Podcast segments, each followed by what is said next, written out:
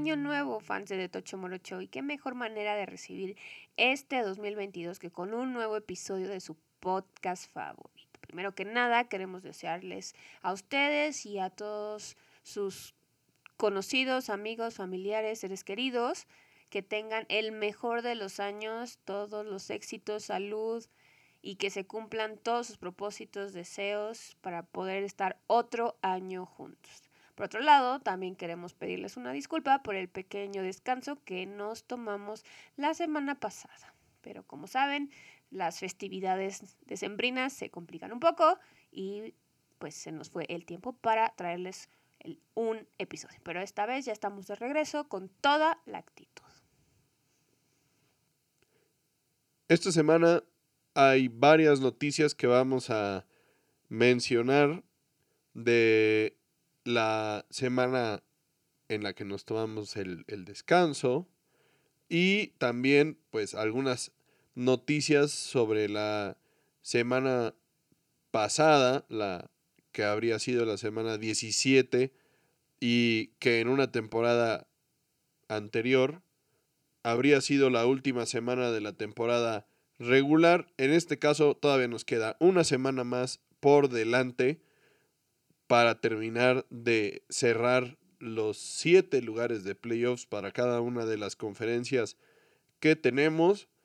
Y pues bueno, hubo varios partidos muy emocionantes con resultados que cambiaron algunas cosas en la carrera a los playoffs. Y todo eso lo vamos a mencionar y platicar en este episodio de Tocho Morocho. Empezamos como siempre con las noticias más relevantes, como bien mencionas, tanto de la semana pasada como de esta que acaba de terminar.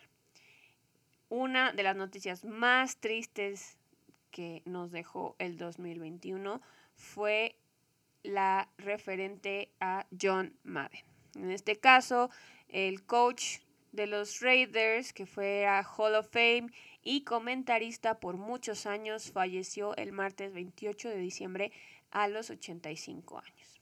Él fungió como head coach de los Raiders por 10 temporadas y eso era algo que él tenía muy en claro que nunca y era algo que creía mucho que un coach no podría y no debería estar en un equipo por más de 10 años. Y también les dio su primer campeonato contra los Vikings en el Super Bowl 11. De 1969 a 1978 nunca, nunca tuvo una temporada perdedora y terminó con un récord de 103 victorias, 32 derrotas y 7 empates en temporada regular. Tiene el mejor porcentaje de victorias de un head coach, considerando un mínimo de 10 temporadas, y fue comentarista desde 1979, desde que se retiró como coach, a 2008, ganó 16 Emmys y narró 11 Super Bowls. Pues realmente para un aficionado como seguramente son ustedes o como yo, John Madden fue la voz de el fútbol americano durante nuestra infancia y escuchar una narración donde estuviera Madden siempre tenía esa particularidad de ser partidos grandes e importantes, ¿no? Él junto con Pat Summerall, pues fueron la dupla de comentarista y analista más icónica de la NFL y los responsables de hacer que la liga tenga el nivel de atención y de popularidad que tiene actualmente, Summerall y Madden son los número uno.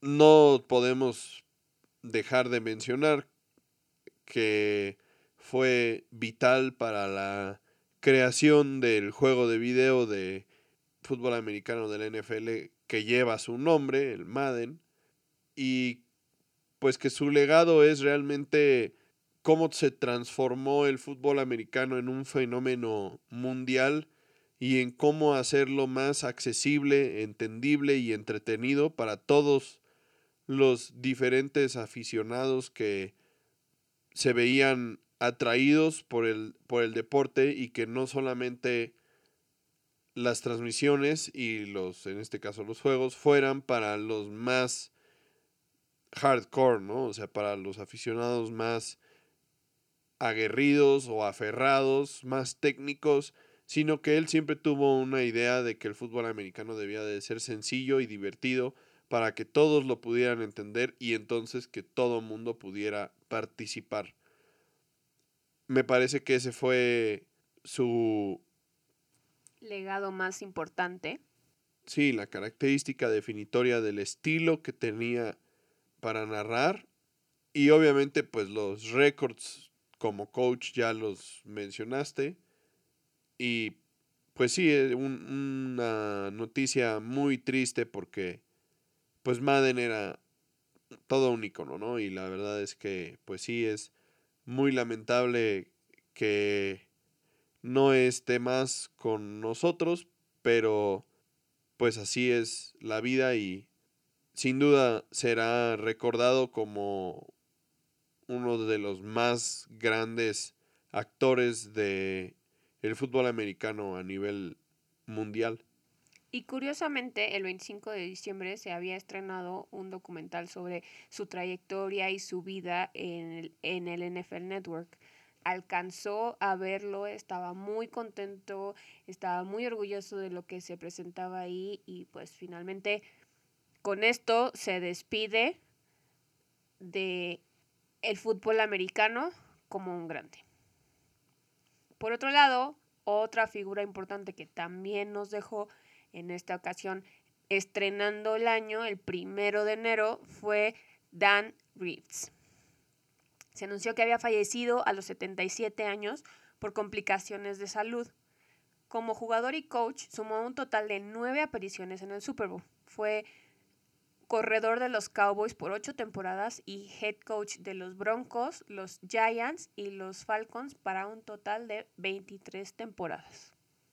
Reeves tuvo el privilegio de coachar a dos de los prospectos más talentosos como corebacks en la historia de la liga, primero que nada y de forma más famosa, digamos, eh, a John Elway cuando fue novato y durante su primera parte de, la, de su carrera con los Broncos de, de Denver.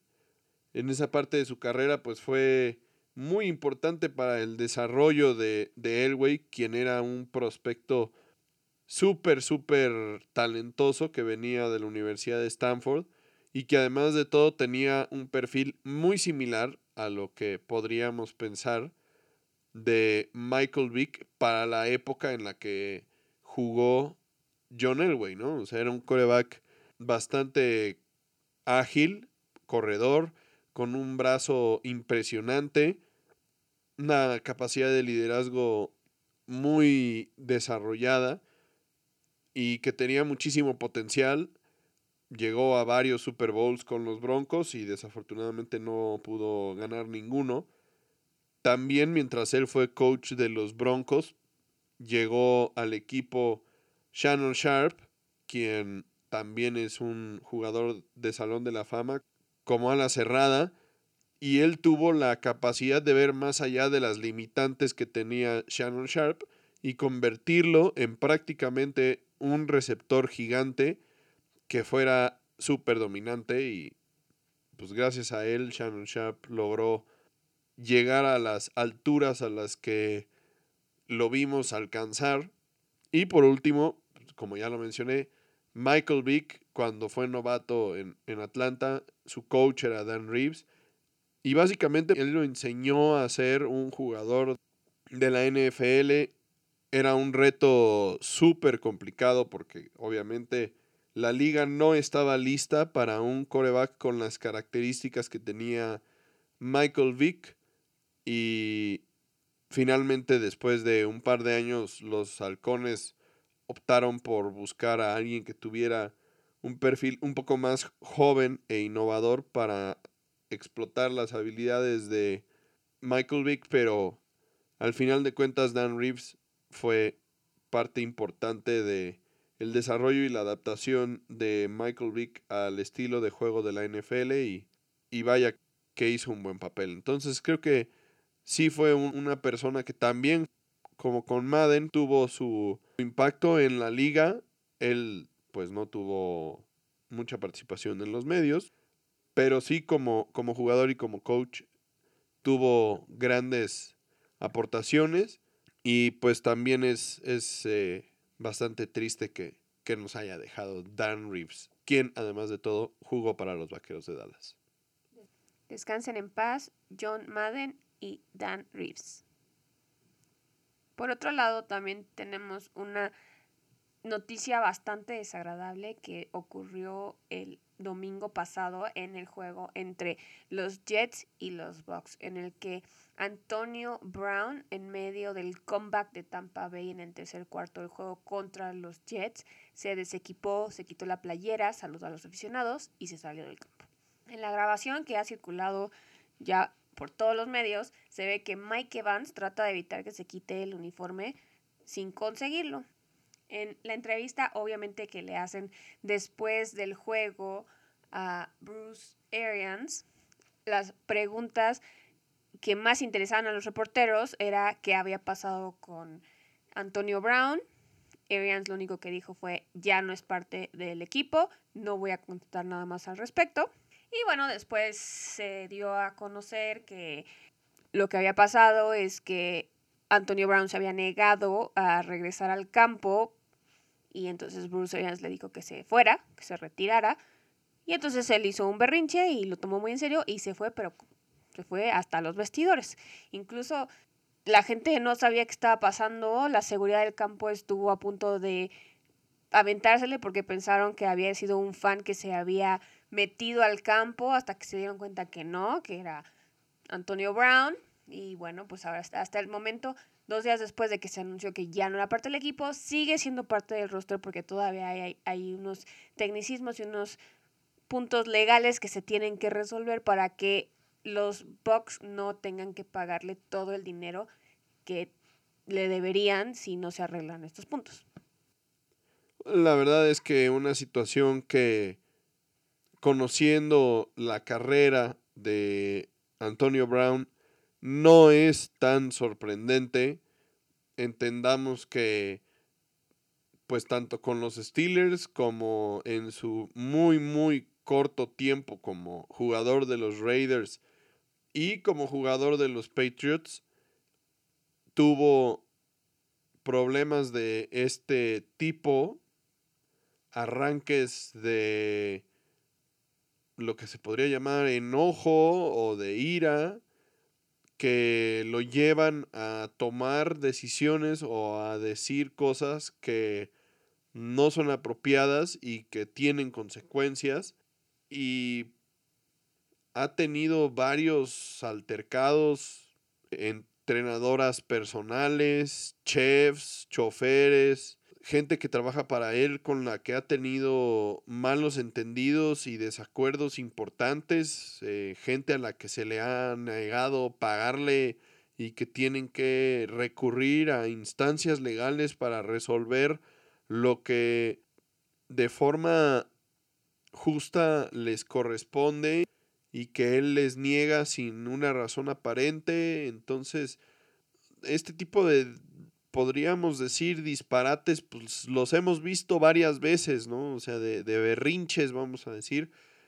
Se los hemos visto tanto en el campo como fuera del campo, en un ámbito de equipo como en un ámbito personal. Y la verdad es que ya después de tantas veces que lo hemos visto, pues podríamos sospechar que necesita algún tipo de ayuda, como lo mencionaba Tom Brady en la conferencia de prensa al final del partido cuando se lo preguntaron eh, los medios de comunicación a él también, porque no es secreto que Tom Brady fue uno de los grandes defensores y, y el jugador que más presionó por que Antonio Brown estuviera y formara parte de los Bucaneros de Tampa Bay. Sí, bueno, y, la verdad es que los Bucks tomaron un riesgo muy grande contratando a Antonio Brown y como dices, pues fue principalmente capricho de Tom Brady, quien no tenía, como ya habíamos comentado, viviendo en su casa mientras se recuperaba de sus situaciones complicadas. Pero, en mi opinión, desde que salió de los Steelers, ya su carrera no tenía mucho futuro porque si hay un equipo especialista en tratar con casos complicados de personalidad, de actitud, son los Steelers. Y si los Steelers no lograron sacarle provecho y que se alineara y que pudiera mantenerse en esa estructura de equipo y de jerarquía, iba a ser muy difícil que algún otro equipo lo lograra. Y bueno, se acaba de comprobar. Entonces probablemente su carrera tan prometedora y sus posibilidades de entrar al Salón de la Fama se han esfumado con lo que vimos el juego del domingo.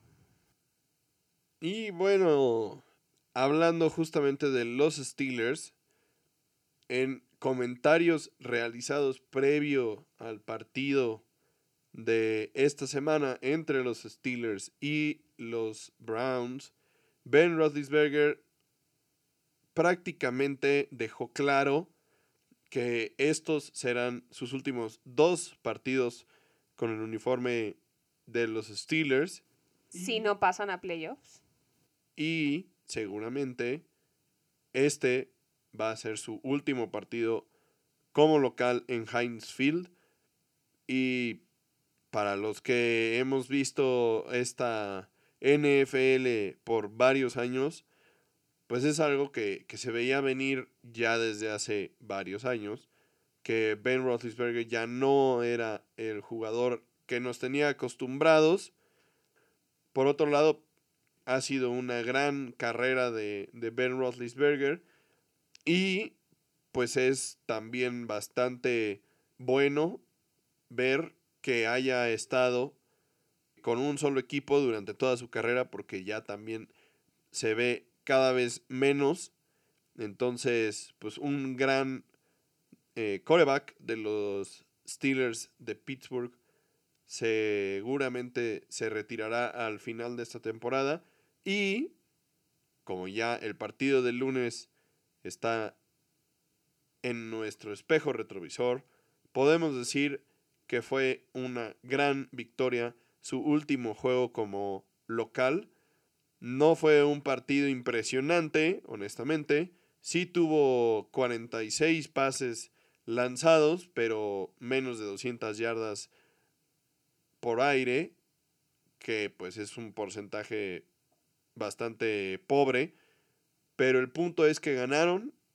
Se entregó ante su afición en la última jugada cuando entró a hincarse recibió una ovación inmensa, merecidísima, y tuvo la oportunidad de, despedirse de, de, sus fans con una victoria que honestamente y pues para mí siendo aficionado a los Vaqueros, los Steelers no son uno de mis equipos favoritos, pero sí hay que reconocer el talento y la trayectoria y honestamente que fue bastante emotivo ver a Ben Roethlisberger recibir todo el amor y el cariño de, la afición y poder despedirse con una victoria, pues también es muy, muy bueno para, para él y posiblemente, posiblemente, lo veremos en el Salón de la Fama y bueno, una gran carrera de Ben Roethlisberger. Sí, algo muy clave también para una carrera es saber cuándo ya llegó a su fin.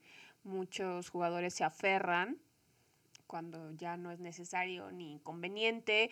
En el caso de Rotlisberger, pues ya hace un par de temporadas, la temporada pasada sobre todo y la antepasada, nos había quedado muy claro que ya no era el mismo de antes, no, no, no lograba hacer la magia ni todos los las jugadas que lo representaban alargar el campo. Entonces ya habíamos comentado que ya era momento de que Rotlisberger colgara la toalla. Decidió jugar una temporada más y la verdad es que lo hizo lo mejor que pudo haberlo hecho para su última temporada.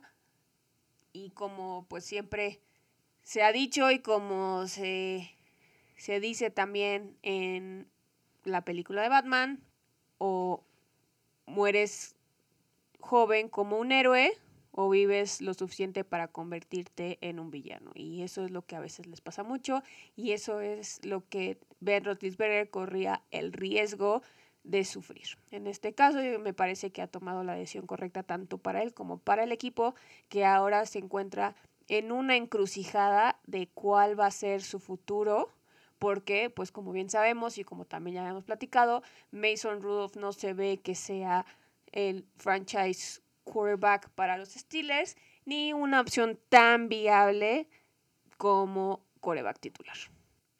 No, y, y de hecho, seguramente en episodios más adelante platicaremos al respecto de cómo se ve la cosa para el draft.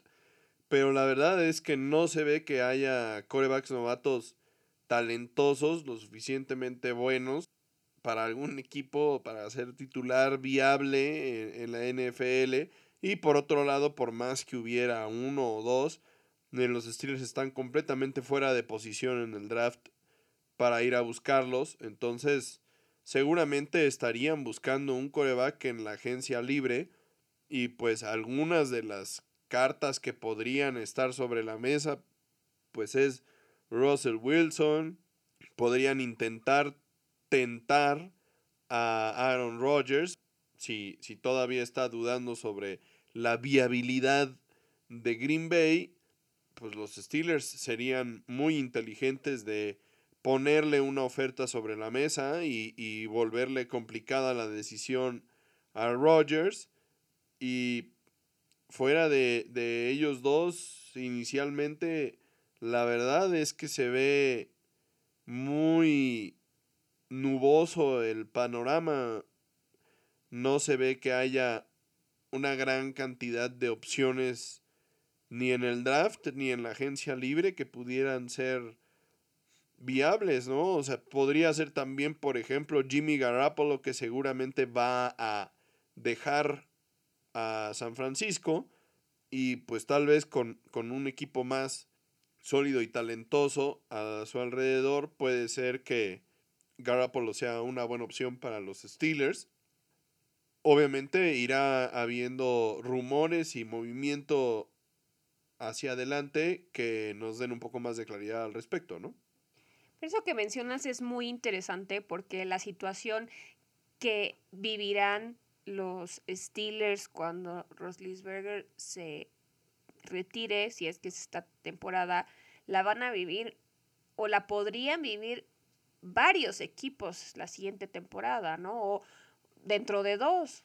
Y como bien dices, no hay suficientes prospectos buenos para que se fueran como en la primera ronda de coreback en este año en el draft, ¿no? O sea, y son muchos equipos que se van a enfrentar en las siguientes temporadas a esa situación, ¿no? O sea, tenemos el caso de los Broncos, tenemos el caso de los Seahawks, que ya mencionabas, el caso de, de Green Bay, incluso podríamos agregar a este grupo de, de equipos a Atlanta, a los vikingos, a Carolina. Va a haber muchísimo movimiento, va a haber una demanda de corebacks impresionante que hasta este momento no se ve cómo se pueda suplir. Entonces va a ser muy, muy interesante ver cómo los equipos lidian con esto, qué capacidad tienen para sobrellevar esta situación y quién sale mejor parado. Además de estos equipos a los que ya comentamos, seguramente habrá también algunas decisiones complicadas que tomar con respecto a Zach Wilson, por ejemplo, con respecto a Justin Fields, por ejemplo, con respecto a Trevor Lawrence, ¿no? O sea, tal vez no este año que viene, pero sí el tercero o el cuarto puede empezar a haber especulación y entonces nuevamente entran a, la pues a esta tómbola por, por corebacks, los Bears, los Jets, los Jaguars, que son equipos que constantemente están dándole y dándole vueltas a la, a la, a la tómbola de, de, corebacks del, draft y de la, agencia libre. también puede ser que los delfines, si, si el caso de Tua no les termina de llenar el ojo, pudiera ser que también ellos entraran en este, en este asunto. Y no olvidemos tampoco el comodín que es de Sean Watson. En este momento, obviamente, la situación ya está muy, pues muy callada. Ha habido muy poca información. Y eso normalmente quiere decir que se está llegando a algún tipo de acuerdo, ¿no? No vamos a decir que por abajo del agua, porque pues hay un proceso legal que se está siguiendo y, y esos acuerdos no son por debajo del agua, pero sí es un, es un tema que pues no se está tratando públicamente y que por lo tanto pues seguramente solamente nos enteraremos una vez que se llegue a, a un acuerdo y entonces sí Deshaun Watson será una pieza clave de este mercado de corebacks para la agencia libre de la temporada de 2022 y que también podría ser una opción para los Steelers. ¿no? No, deberíamos de descartar la posibilidad de que Deshaun Watson llegara a Pittsburgh. Y ya para terminar la sección de noticias, como ya habíamos platicado también en episodios previos de la época de tazones del fútbol colegial, queremos hacerles una mención rápida de el partido que va a ser la final del fútbol colegial entre Georgia, que estaba rankeado en 3, y Alabama rankeado en 1. Ambos ganaron sus tazones y pues avanzan a la final. Se enfrentaron apenas hace un mes en el juego de campeonato del SEC, donde Georgia perdió en esa ocasión. Aunque, por otro lado, también es importante mencionar que Georgia es la defensiva número, uno. número uno y pues también hace más interesante este partido que es un rematch de la final del 2018 donde de nueva cuenta Alabama resultó campeón. No olvidemos que en ese juego en 2018 Alabama introdujo al mundo del fútbol americano a un muchacho llamado Tua Tango Bailoa, quien entró en relevo de Jalen Hurts al medio tiempo porque los Bulldogs los estaban atropellando y terminaron ganando el partido de las manos de Tua. Y así fue que conocimos a Tua, ¿no? Entonces, tendremos un, un, rematch, como bien dices, de este partido.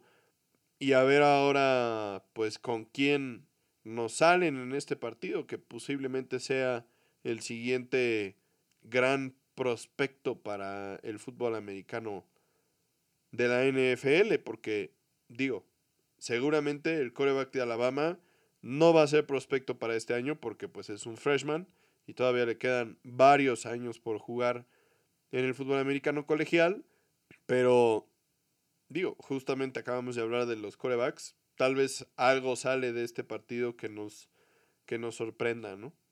Es un juego importante para ambos equipos porque los Bulldogs ganaron por última vez en 1980, entonces pues ya tienen mucho de, de no probar la victoria a estos niveles y obviamente pues tienen mucha hambre de levantar el trofeo nuevamente.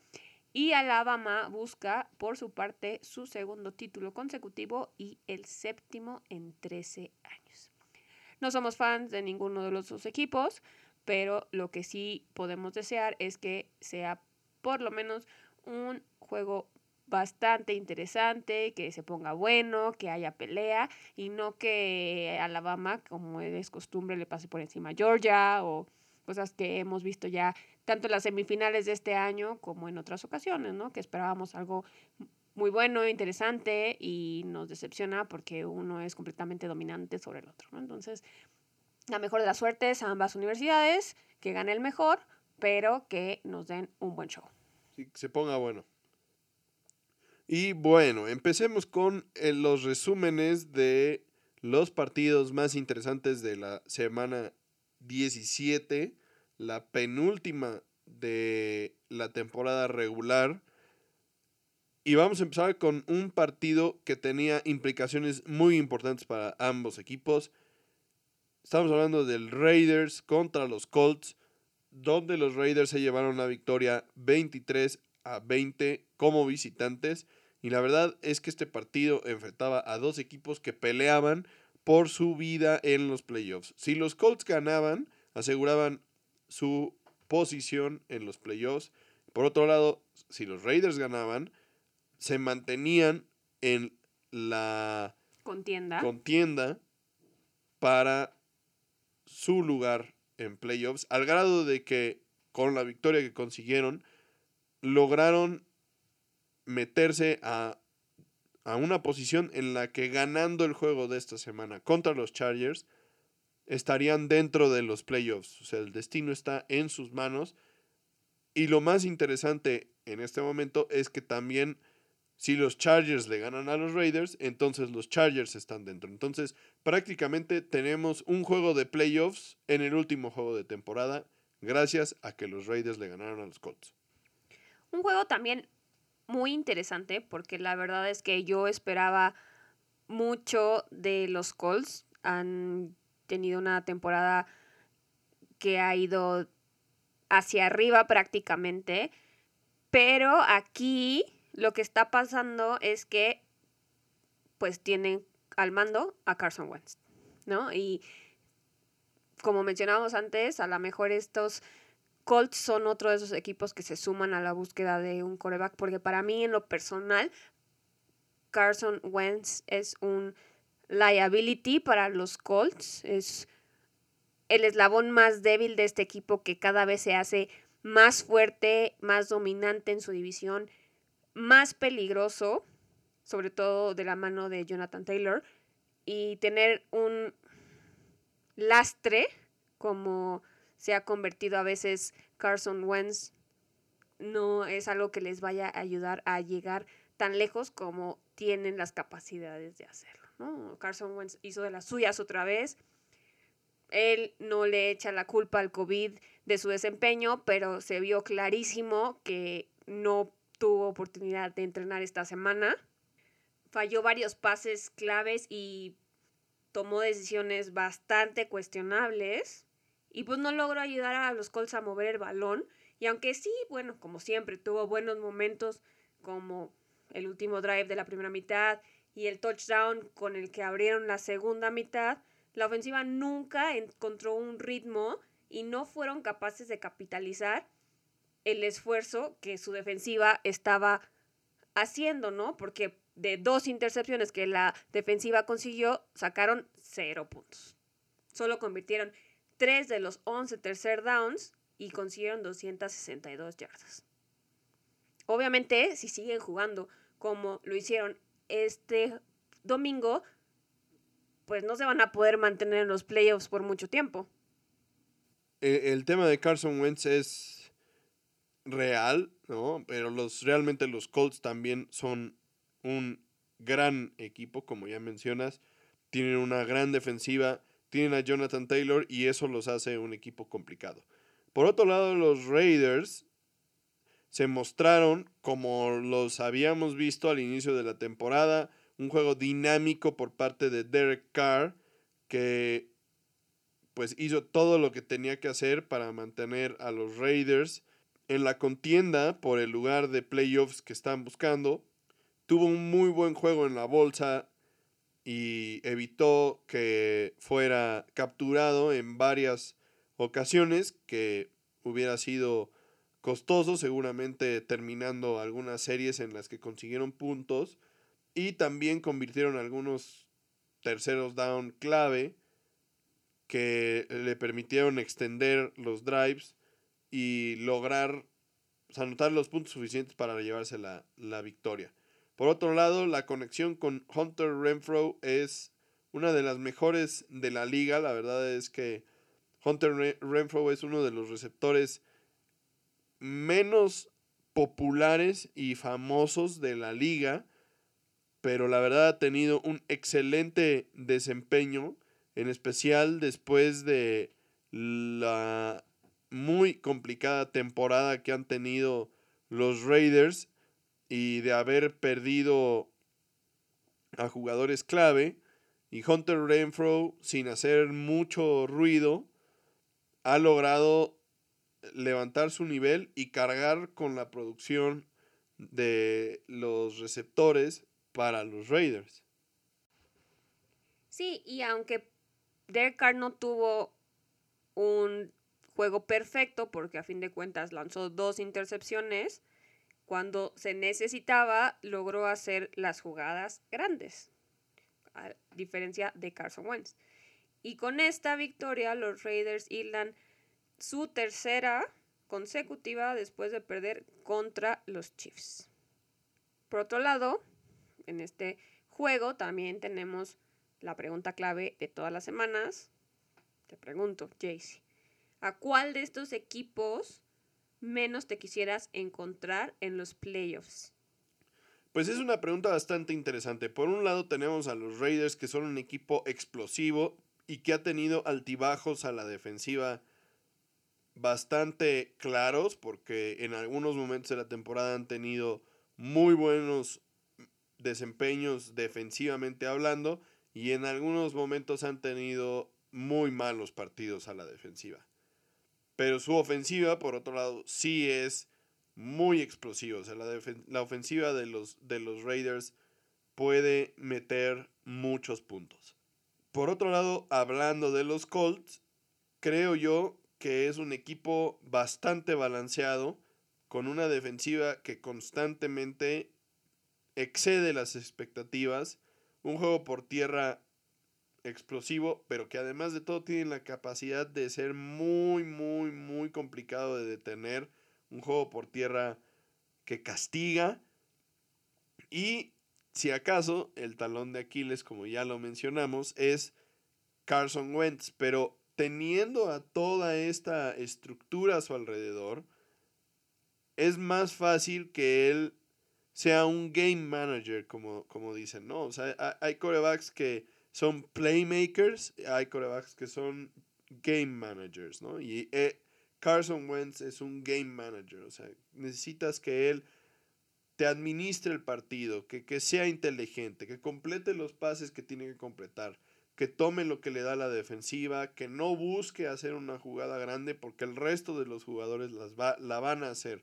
o van a obligar a que el otro equipo empiece a buscar esas jugadas grandes y los va a hacer pagar por el riesgo, ¿no? Entonces, creo yo que sumando toda esta, todos estos factores, me parece que los Colts son el equipo al que no quisiera ver en los playoffs, porque son un equipo que tiene la capacidad de hacerte ver muy mal y tienen todas las características para convertir un juego de playoffs en una pelea sucia. Y hablando de conexiones impresionantes entre corebacks y sus armas más poderosas, tenemos también una que la liga tiene sí o sí que seguir muy de cerca que vimos en el juego entre los Chiefs y los Bengals. Y esta es la conexión entre Joe Burrow y Jamar Chase, tanto por su poderío como por su juventud, porque ambos jugadores son muy jóvenes y esto implicaría que si sigue así, los veríamos dominar la liga en un par de años y por mucho tiempo.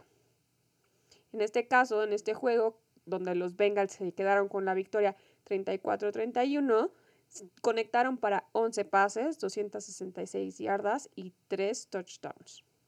Chase fue casi el único responsable de recortar la ventaja de 14 puntos que habían conseguido los Chiefs. Y bueno, sus dos jugadas más importantes fueron en el último cuarto cuando más contaba. Una segunda y ocho en la que consiguieron 35 yardas y un impresionante tercero y 27 que completaron para 30 yardas para acabarse el reloj y no regresarle la bola a Mahomes, que es lo que siempre hemos dicho, que si tú le dejas a Mahomes o a Brady, aunque sea un minuto que podría ser muy poco para otros quarterbacks, estos dos jugadores te matan. En este caso lograron evitarlo y romper la racha de los Chiefs ganadora de ocho juegos. La verdad también hubo una jugada impresionante de Jamar Chase. Una trayectoria de gancho muy sencilla que en cualquier otra ocasión habría sido simplemente un primero y diez. Y Jamar Chase con su tremenda velocidad logró convertirla en un touchdown de más de 50 yardas en la que prácticamente seis jugadores de la defensiva de los Chiefs lo perseguían y no lograron darle alcance. Con esto se ponían de nueva cuenta en el partido, todavía en la primera mitad, y fue la chispa que necesitaban los Bengals para meter a la gente de nuevo al partido y que esa esperanza que tuvieron de que al final lograran conseguir la victoria se mantuviera viva, ¿no? Entonces, es realmente, pues al principio de la, de la temporada y, y durante el draft, yo particularmente fui bastante crítico al respecto de la decisión de los Bengals de no draftear jugadores en la línea ofensiva y de haber drafteado a Jamar Chase, pero los resultados que han tenido hasta el momento realmente han sido suficientes para demostrar la equivocación respecto a mi opinión, porque lo que ha hecho llamar Chase en estos 16 juegos que hemos visto ha sido impresionante y la conexión que tiene con Joe Burrow es bastante importante, ¿no? esta conexión cambia la forma en la que se comunican y logran entonces compaginar en el campo para crear jugadas súper importantes. Pero creo que también es muy importante no adelantarnos y cantar victoria. También los fans y el equipo deben de mantener la cabeza clara porque aunque fue un partidazo, la verdad es que ha sido una temporada muy irregular para Cincinnati, donde tuvieron victorias apabullantes contra equipos como los Ravens y los Steelers, pero también tuvieron derrotas vergonzosas contra Nueva York, Chicago y Cleveland, ¿no? Entonces, todavía no podemos decir y no, no creo que podamos adivinar el futuro de los Bengals en playoffs, porque consideremos que aunque es el segundo año de Burrow, prácticamente es novato porque el año pasado no jugó casi la temporada completa, ¿no? Entonces, siempre hemos dicho, los playoffs son una cosa completamente diferente y en estas alturas de la temporada, la experiencia en playoffs cuenta y pesa muchísimo, ¿no? Entonces, son los primeros playoffs a los que llega Burrow y la primera vez también que los Bengals son campeones divisionales después de seis años, pero sí van a tener que trabajar muchísimo para poder sacarle provecho a, a, este logro tan grande que tuvieron y que consiguieron con la victoria de esta semana. Sí, obviamente para las temporadas siguientes deben de buscar mejorar algunos, algunos temas. Es claro que, deben de buscar mejorar la protección que le dan a Burrow y también algunos temas a la defensiva que les permita dar el siguiente paso, como mencionas. Los playoffs son un monstruo diferente y se verá qué tan preparados están en cuestión de un par de semanas, ¿no? Pero el simple hecho de que lo hayan logrado en el segundo año de, Joe Burrow y que además de todo el coach haya logrado también darle la vuelta un poco al equipo es muy impresionante y muy importante para él también porque seguramente si no hubiera sido una temporada como la que están teniendo, pues el coach habría perdido su, su trabajo y, eso entonces empieza también a, tener complicaciones con el equipo porque se puede volver un círculo vicioso de cambios constantes de coaches y entonces los jugadores nunca se acostumbran. Entonces esto, esto fue muy importante. Aquí pues, los Bengals lograron ganar su división con esta victoria por primera vez en seis años. Entonces, la importancia de, de, esto que sucedió el domingo no es menor. O sea, realmente este es un gran logro para este equipo y, y seguramente algo que, que, les puede dar eh, inspiración para, para, seguir adelante y, y seguir creciendo en los años siguientes. Aquí un tema importante es qué tanto arriesgaron para conseguir esta victoria después de seis años, ¿no? O sea, como vimos al final del juego, sacaron varias jugadas prácticamente a una yarda del end las cuales pues terminaron a final de cuentas en un gol de campo y el gol de campo que les dio la victoria, pero también terminaron en una lesión de rodilla de Burrow. Lo vimos salir con dolor y cojeando, entonces el segundo coreback tuvo que entrar para spikear, hincarse y ponerlos en posición de anotar el gol de campo. Entonces, bueno, en este caso Joe Burrow y el head coach ambos están seguros de que no es nada grave, que nada más se agravó un poco una lesión vieja que tenía en su rodilla sana. Entonces que, que no deberíamos de preocuparnos y ojalá sea así. Esperemos que, que, que, que en verdad sea nada más algo pasajero y que no vaya a afectar a Burrow y a los Bengals en su camino a los playoffs, porque en dado caso de que no fuera así, el campeonato divisional que acaban de conseguir valdría para prácticamente nada. Por otro lado, también tenemos a los Chiefs que, creámoslo o no, se presentaron a este partido, ¿no? Entonces, no tenemos ahorita mucho relevante que decir de ellos, pero a ver, cuéntanos. En esta ocasión, la pregunta clave que te quiero hacer es, ¿qué pasó con los Chiefs? ¿qué produjo esta derrota tan inesperada? Pues creo yo que los Chiefs realmente no jugaron mal este partido. Lograron tener, como ya habíamos comentado, una ventaja de 14 puntos y para como había jugado la defensiva de Kansas City en las últimas semanas, tener una ventaja de 14 puntos era prácticamente asegurar la victoria. Ahora, obviamente lo que sucedió después fue que el otro equipo también juega y la explosividad de los Bengals logró recortar la distancia en poco tiempo, ¿no? sin que tampoco la defensa jugara tan mal. Pero me parece que el error fue haber abandonado el juego por tierra porque tuvieron en total 155 yardas por tierra, que no es un mal juego, de hecho tuvieron más yardas por tierra los Chiefs que los Bengals, y 88 de esas yardas vinieron por parte de Darrell Williams.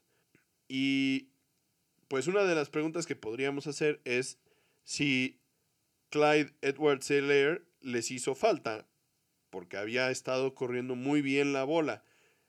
Por las estadísticas que acabo de mencionar, es difícil pensar que haya sido el hecho de que no estuviera Edwards Helaire que tuvieran que abandonar la carrera, porque la verdad es que estaban corriendo bastante bien la bola. Simplemente se desesperaron, dejaron de correr la bola en la segunda mitad, pensando que necesitaban anotar puntos rápido para contrarrestar también la explosividad de la ofensiva de los Bengals, en lugar de buscar conservar un poco la ventaja y quitarle un poco de tiempo al reloj para evitar regresarle el balón tantas veces tan seguido y con tanto tiempo a la ofensiva de Cincinnati. Yo creo que, ese es el, el, motivo por el que no lograron concretar esta victoria, porque al final de cuentas no tuvieron un juego tan malo, pero... Pero yo creo que también estamos regresando a algo que les pasa a veces a los Chiefs, que tienen una ofensiva muy dominante, pero su defensiva se vuelve como su piedra de tropiezo. Habían mejorado, como bien dices, en los últimos ocho juegos su desempeño en la defensiva, pero esta vez regresamos a la, a la defensiva que preocupa, una defensiva que hizo muchísimos castigos muy caros, incluyendo el que les dio un nuevo set de downs ya en la yarda 1 a los Bengals. Muchas interferencias que regalaron yardas, que regalaron downs. Entonces, por ese lado también es algo que tienen que cuidar ahora en los playoffs, porque sí es algo que ya habíamos dicho que es importante para los Chiefs, porque claro, tienen al siguiente Tom Brady, pero pues si la defensiva no aguanta, no pueden llegar muy lejos, ¿no? Entonces, en esta ocasión a mí me parece que esto fue lo que pasó también, porque como bien dices, pues el juego por tierra no fue malo, eh, tampoco es que Mahomes haya tenido un mal partido, sí, como dices, a lo mejor fue algo más al cocheo, ¿no? De haber abandonado lo que estaba funcionando, querer inventar el hilo negro, pero también es importante tener en cuenta que el desempeño y el resultado de un equipo como los Chiefs depende mucho de su eslabón más débil, que en este caso es la defensiva. Pero repito, yo creo que la defensiva no tuvo un mal juego, simplemente creo yo que el manejo no fue el correcto y que al final de cuentas del otro lado los Bengals jugaron muy bien, ¿no? Entonces, o sea, el otro equipo también juega, ¿no? Y por más que hagas las cosas bien, si los otros están en un muy buen momento, seguramente te lo van a poner muy complicado de, de resolver. Entonces, pues así es esto. Al final de cuentas no, no es, o sea, no, no me parece tan preocupante, pero pues sí, obviamente tienen que pensar que en los playoffs seguramente se enfrentarán a varios equipos con estas características y que su defensiva deberá encontrar formas de frenarlos, por lo menos. Si no pueden pararlos, pues por lo menos evitar que anoten tan fácilmente, porque ese fue otro asunto, ¿no? Que realmente los Bengals pudieron ser muy explosivos. O sea, los Chiefs les regalaron todas las yardas. Y bueno, ya para cerrar la sección de nuestro análisis de los juegos más relevantes de la semana, cuéntanos, ¿qué pasó con tu equipo, los Cowboys? Pues la verdad es que fue un, un, juego como los que habíamos visto en la segunda mitad de la temporada, ¿no? O sea, los vaqueros iniciando muy lento, fallando goles de campo al principio del partido, otro, otro tema que ya habíamos eh, visto en otras ocasiones. Y por otro lado, pues unos cardenales que salieron a jugar un juego que tenían que ganar para salirse de la mala racha y francamente, pues salieron a, eso, ¿no? El talento y la capacidad de los Cardenales no están en duda y me parece que, el planteamiento ofensivo y defensivo de los Vaqueros no fue el correcto y por eso se complicó el inicio del partido, ¿no? Porque hacia el final del partido, pues tuvieron chance de remontar pero ya fue muy poco, muy tarde. Esa es la realidad. Sí, bueno, como ya habíamos dicho, empezábamos a preocuparnos por Arizona porque traía una racha perdedora que no esperábamos ver a estas alturas de la temporada y también empezábamos a confiarnos de los Cowboys, ¿no? Porque se veía que, que iban a tener un, un, cierre de temporada muy prometedor, unos playoffs también que podían ser bastante buenos. De hecho, pues en muchos de los programas de análisis se hacían la pregunta de si debíamos de preocuparnos por Dak Prescott, que si no era el mismo después de su lesión de esta temporada, que qué estaba pasando. Y muchos de los comentaristas y analistas dijeron que por supuesto que no, no había nada que preocuparse de Dak Prescott, ¿no? Nada más había tenido un mal día y ya. Entre ellos, pues Michael Irving, ¿no? Que siempre le echa muchas flores a sus vaqueros.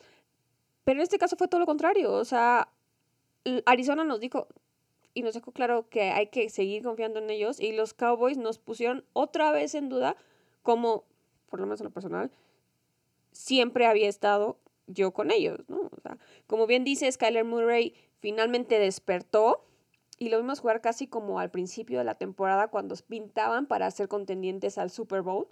Movió muy bien el balón, se movió muy bien en la bolsa, lanzó pases profundos y como ya sabemos fue súper mortal corriendo para conseguir primeros downs. Y esto confundió muchísimo la defensiva de los vaqueros, que no supo qué hacer con, esta táctica y con esto que estaba haciendo Kyler Murray, que además fue aún más sorprendente si consideramos que no tiene a sus jugadores clave como de Andre Hopkins, James Conner y Rondell Moore porque están fuera por lesiones. En este caso, él se valió de Antoine Wesley, un jugador que prácticamente no teníamos mucho en el radar y que consiguió dos touchdowns. Todo esto que ya comentamos lo lograron los Cardenales sin un juego por tierra confiable.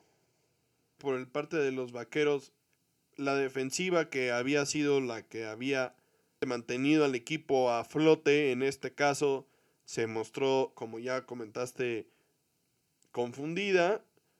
La verdad es que para mí el, el plan de juego era clarísimo.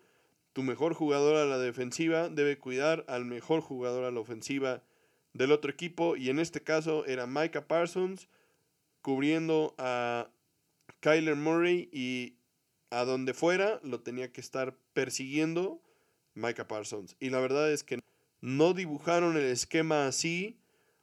Intentaron disfrazarlo mucho, intentaron meter a Micah Parsons entre la línea ofensiva y eso le costó tiempo y la verdad es que no fue efectivo en el inicio y fue lo que provocó que, que Cardenales lograra construir un margen suficiente para mantenerlos cómodos, ¿no?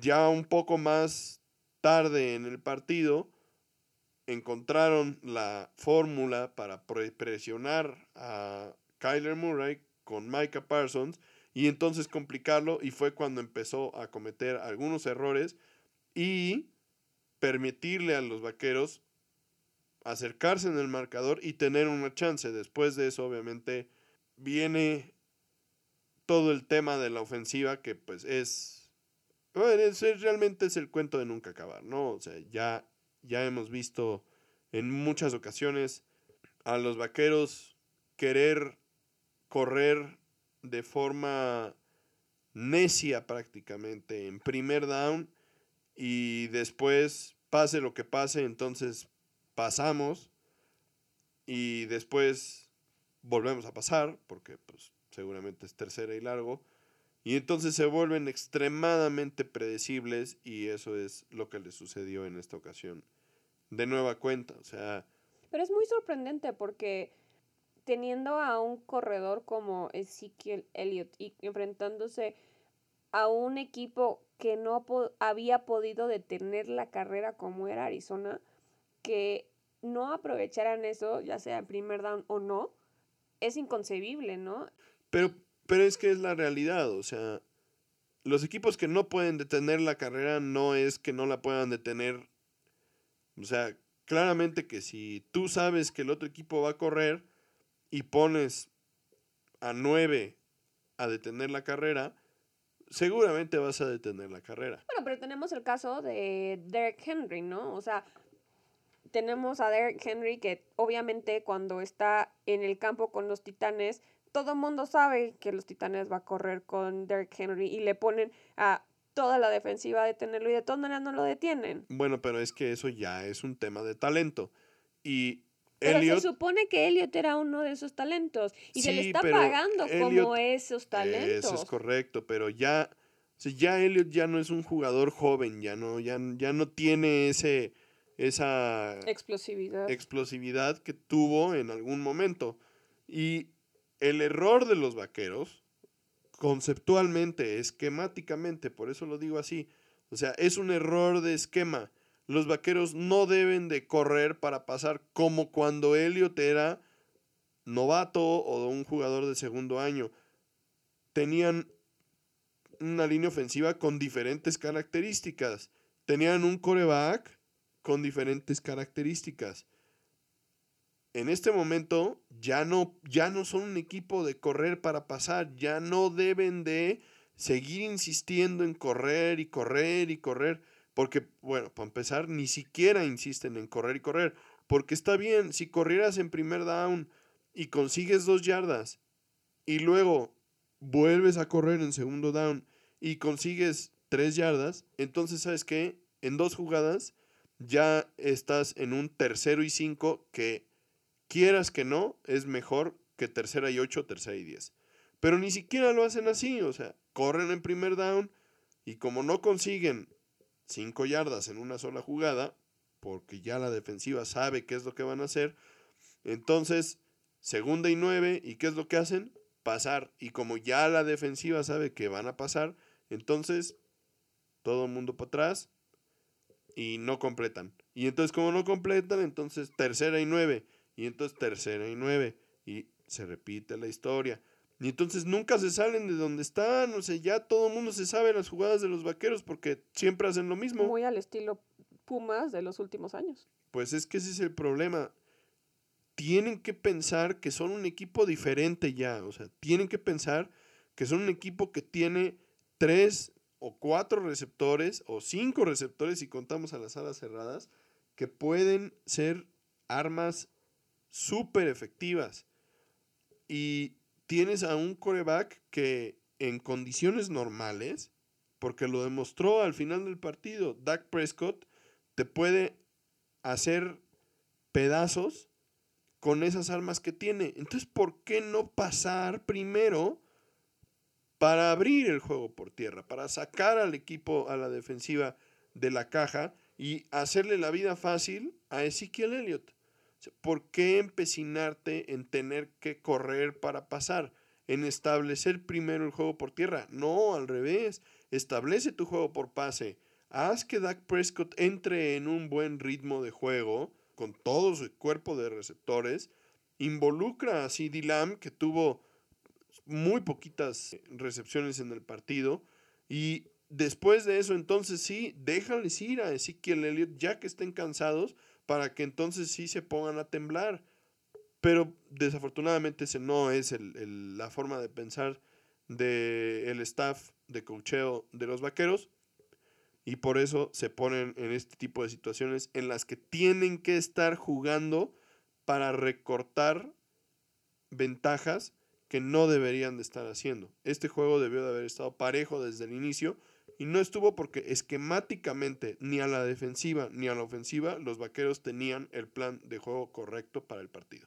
Pero tampoco Prescott jugó muy bien que digamos, o sea, sí tuvo sus buenos momentos como dices al final del partido, pero tuvo más momentos malos y fueron bastante costosos. O sea, tuvo una combinación de pases volados y además, pues la incapacidad de los receptores de quedarse con el balón cuando sí ponía los pases donde tenía que ponerlos, pues resultó en la catástrofe que vimos en Arlington el domingo y que además resultó en que Kyler Murray se fuera nuevamente invicto del ATT Stadium, porque como ya sabemos, todos los juegos que ha jugado ahí desde high school colegial, todos los ha ganado.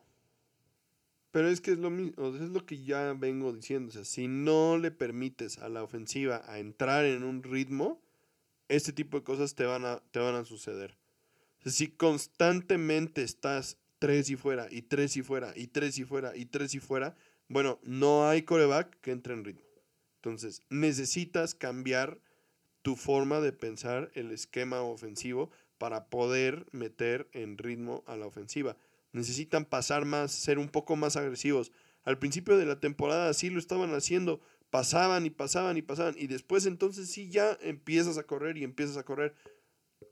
No entiendo por qué no lo estén haciendo así ahora. Yo no sé si, si realmente Dak Prescott esté lesionado y lo estén cuidando o si simplemente estén en, la negación ya y, y, en la necedad de querer establecer el juego por tierra.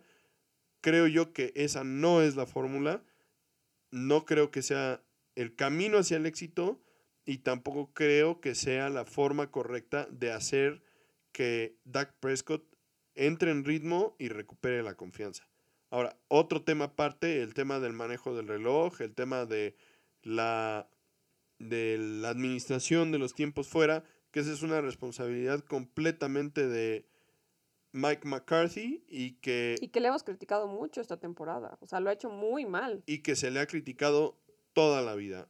Creo que es algo con lo que ha batallado siempre. Y ahí sí, pues ni modo, ¿no? O sea, aquí nos tocó vivir como aficionados de los vaqueros y ese es el head coach que tienen. Y ni modo, ¿no? O sea, la verdad es que hubo algunos, algunos tiempos fuera que debieron de poder evitar y no fue así y ni modo. Entonces, si los vaqueros quieren ser un equipo más contendiente, un equipo que realmente... Un equipo que no llegue a un solo juego de playoffs y si quieren a su eso, Si quieren eso, necesitan repensar el esquema ofensivo en particular, porque así como han jugado los juegos donde han batallado, no le van a ganar a nadie. Necesitan jugar como jugaron contra Washington cuando los atropellaron. Primero vamos a pasar y después entonces pensamos en correr. Y con este resultado, los Cards mantienen viva la esperanza de quedarse con su división. Todavía están en la pelea, obviamente ya aseguraron su pase a playoffs. Y por su parte, los Cowboys pierden el segundo lugar de la conferencia, caen al cuarto y también ponen en riesgo la posibilidad de quedarse con múltiples juegos de local. Veremos qué pueden hacer en la última semana de, de la temporada y qué pasa también alrededor de la liga para ver si pueden mejorar su posición y aferrarse a lo que ya habían conseguido. Y pasando al juego de Rapid Fire al que queremos platicarles, es el juego entre los Patriotas y los Jaguares, donde se enfrentaron el coreback drafteado número uno overall en el draft de 2021, Trevor Lawrence, y el quinto coreback seleccionado en este mismo draft, en Mac Jones por parte de los Patriotas. En este caso, los Jaguares solamente anotaron 10 puntos y los Patriotas solamente anotaron 50 puntos. Por segunda ocasión en la temporada, anotan 50 puntos o más. Trevor Lawrence creo que tuvo uno de los peores juegos de su vida y los Jaguares siguen demostrando que son uno de los peores equipos de la liga. Honestamente, están ganándose esa primera selección overall a pulso y los Patriotas realmente pues nos siguen sorprendiendo y dejando claro que son un equipo al que no quieres ver. En los playoffs, la verdad es que Mac Jones ha hecho un gran trabajo y obviamente no se puede dudar del excelente trabajo que ha hecho el staff de coacheo de los Patriotas de Nueva Inglaterra. Por otro lado, la verdad es que a mí me parece que Trevor Lawrence ha quedado a deber. Entiendo que los Jaguares son un equipo complicado, un equipo que ha estado en reconstrucción por muchos, muchos, muchos años y un equipo al que, que se ha enfrentado a situaciones muy complicadas como fue todo lo que vivieron con Urban Meyer y que obviamente eso tiene un impacto fuerte en el locker room y en el desempeño de todo el equipo y del staff de cocheo, pero Lawrence no ha sido ni la mitad de lo que fue en Clemson y, y, sí, bueno, obviamente tiene un colchón porque a final de cuentas es un novato y no puedes esperar mucho de, la, de, la, de su primera temporada en condiciones normales. Pero pues ahí tienes también a, a, Mac Jones, ¿no? Y tienes a Zach Wilson, que quieras o no, también los Jets son un equipo malísimo y ha demostrado que tiene la capacidad de madurar y que sí, al principio de la temporada cometió errores básicos y que les costó muchísimo. Pero ahí están esta semana los Jets a punto de ganarle al campeón defensor del Super Bowl. O sea, ¿quién se hubiera imaginado eso? Y la verdad es que ese juego es otra historia, pero lo perdieron por cocheo, ¿no? O sea, ¿cómo es que arriba por cuatro puntos, el coach decide jugársela en cuarto down. En lugar de patear en lugar de patear el gol de campo que te ponía arriba por siete, puntos, puntos contra un equipo como Tampa Bay y Tom Brady, ¿no? O sea, una locura, algo que nunca se nos va a olvidar y que además demuestra que Zach Wilson ha madurado, pero que su head coach está quedando corto, ¿no? Entonces, esa es otra situación completamente diferente, pero es lo que también podríamos esperar si no es que más, de Trevor Lawrence, ¿no? O sea, que se echara verdaderamente el equipo al hombro y es algo que debió de haber estado preparado para hacer porque él y todo el mundo sabía que eran los jaguares, ¿no? No es que iba a llegar a los Patriotas o a los Steelers o un equipo verdaderamente fuerte o bien armado, ¿no? Y, y no ha hecho nada. O sea, ha tenido una temporada malísima y, más allá de una temporada de novato.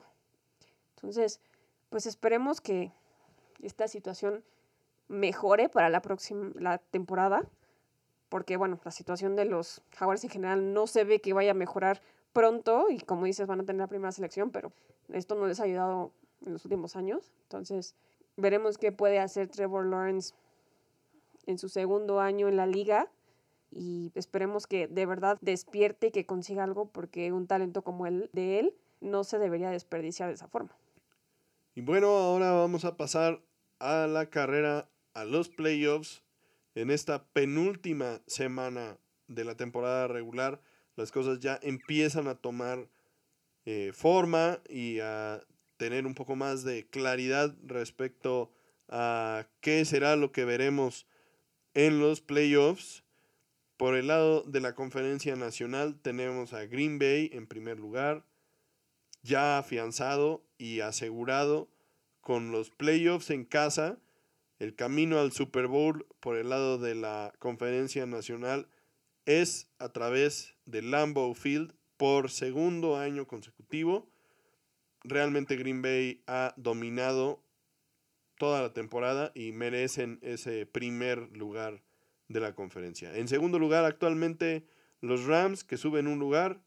Tampa Bay en tercer lugar, que también sube un lugar gracias a que los Vaqueros con la derrota pierden dos lugares. De estos cuatro equipos, el único que no tiene asegurada su división son los Rams, quienes todavía podrían perder el liderato de esa división con los Cardenales de Arizona, que son justamente el número 5 sembrado y el primer wildcard. Después tenemos a San Francisco, quien todavía no tiene asegurado su lugar en playoffs y podría quedar fuera. Y en séptimo lugar tenemos a las Águilas de Filadelfia, quienes con la victoria de esta semana en Washington aseguraron su lugar en los playoffs. Así es que seguramente tendremos a las Águilas de Filadelfia como el séptimo sembrado al final de la temporada regular. En este momento, si la temporada terminara hoy, tendríamos a los Rams enfrentando en Los Ángeles a las Águilas de Filadelfia, a Tampa Bay recibiendo en Tampa Bay a San Francisco y a los Vaqueros de Dallas de nueva cuenta recibiendo en Dallas a los Cardenales de Arizona. El único equipo que todavía tiene esperanza de colarse a los playoffs son los Santos de Nueva Orleans, quienes necesitan ganar y que San Francisco pierda para entrar y colarse a los playoffs. Veremos qué sucede esta semana. Muy interesante. Por el lado de la americana, tenemos ya tres equipos que aseguraron la división En orden descendiente tenemos a Tennessee que sube un lugar con la derrota de los Chiefs. En segundo lugar a Kansas City que también ya es campeón divisional, quien baja obviamente un lugar. Tercer lugar, como ya mencionamos, a Cincinnati que asegura después de seis años ser campeón divisional. Y en cuarto lugar tenemos a Buffalo, quienes ya aseguraron su lugar en playoffs, pero todavía no aseguran la división porque en quinto lugar, pisándole los talones, tenemos a Nueva Inglaterra que sube un lugar. En sexto tendríamos a Indianapolis que baja un lugar por la derrota de esta semana. Y en séptimo lugar tenemos a los Chargers. En esta conferencia todavía hay dos lugares en los playoffs que se van a pelear, como ya bien mencionas, esta semana. Y los primeros fuera, que están ahí en la pelea y esperando poderse colar, son los Raiders, quienes suben un lugar, Baltimore y Pittsburgh. En este caso, Kansas se enfrentaría en Kansas a los Chargers y la temporada terminará hoy. Cincinnati se enfrentaría con los Colts en Cincinnati y Buffalo recibiría a Nueva Inglaterra para la primera ronda de comodines.